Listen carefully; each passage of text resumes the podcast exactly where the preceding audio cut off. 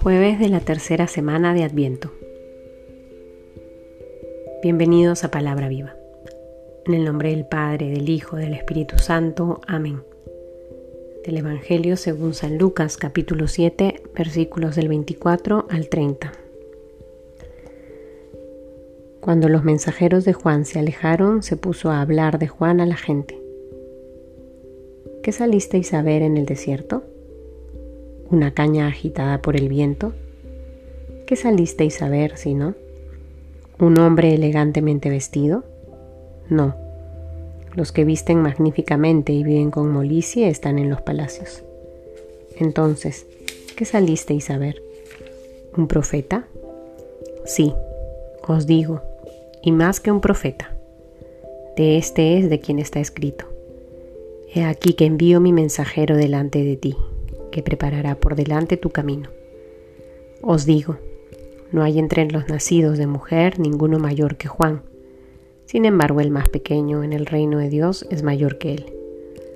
Todo el pueblo que le escuchó, incluso los publicanos, reconocieron la justicia de Dios y se hicieron bautizar con el bautismo de Juan. Pero los fariseos y los legistas, al no aceptar su bautismo, frustraron el plan de Dios sobre ellos. Palabra del Señor. Vamos ya terminando esta tercera semana de Adviento y nos acercamos cada vez más a la celebración de las fiestas de Navidad.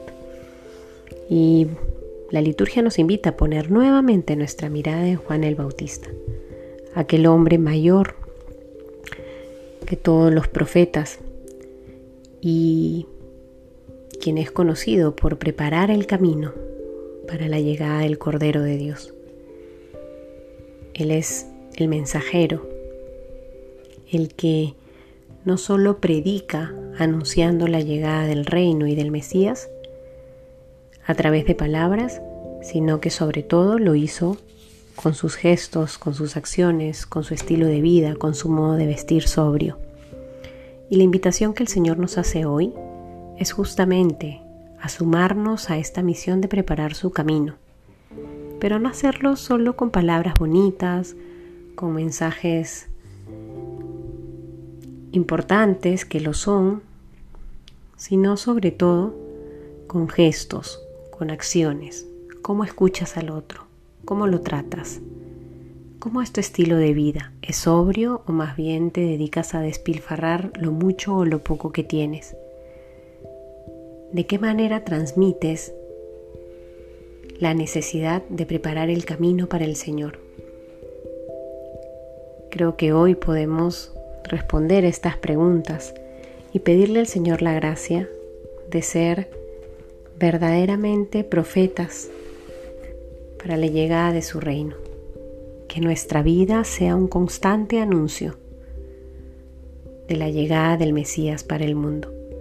Más aún en estos tiempos vamos acabando un año, un año probablemente para muchos difícil, para otros no tanto, incertidumbres a nivel social, político o incluso laborales.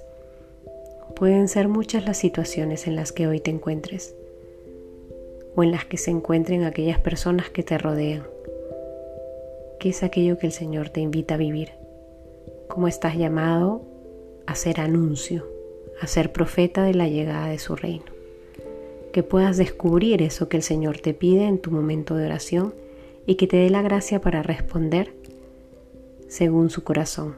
En el nombre del Padre, del Hijo, del Espíritu Santo. Amén.